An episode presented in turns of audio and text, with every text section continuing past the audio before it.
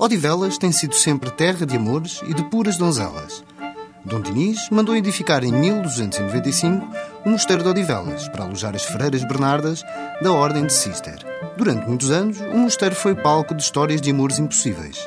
Mas o que nunca amargou foi a doçaria das freiras e, principalmente, o sabor inconfundível dos quartos de marmelada do convento de Odivelas. Dona Carolina Augusta de Castro e Silva foi a última freira do convento. Carolina deixou à afilhada um livro de receitas, divulgado ao público no centenário do Instituto de Odivelas em 2000, com o título O Livro de Receitas da Última Freira de Odivelas. Aí figura a receita dos quartos de marmelada, uma receita que remonta ao século XIV, precisamente durante o reinado de Dom Dinis. Reza a lenda que costumava visitar um convento para se encontrar com raparigas do seu agrado, ao que a sua mulher, a Rainha Santa Isabel, anuía placidamente e devê-las, senhor e daí o nome Odivelas. Mas vamos à receita. Primeiro lavam-se muito bem os marmelos. Partem-se em quartos, sem tirar o caroço e cozem-se com casca.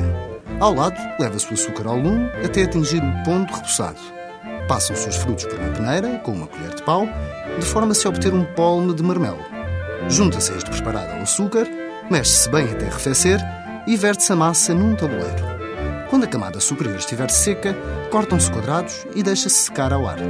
Antigamente, era costume fazer-se uma peregrinação de fim de semana à casa dos quartos de Odivelas, para degustar os quartos de marmelada com um chá ou, para os mais afoitos, com um cálice de vinho do Porto.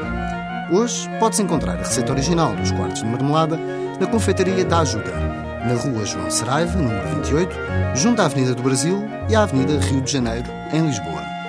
Até para a semana, com mais produtos e sabores tradicionais.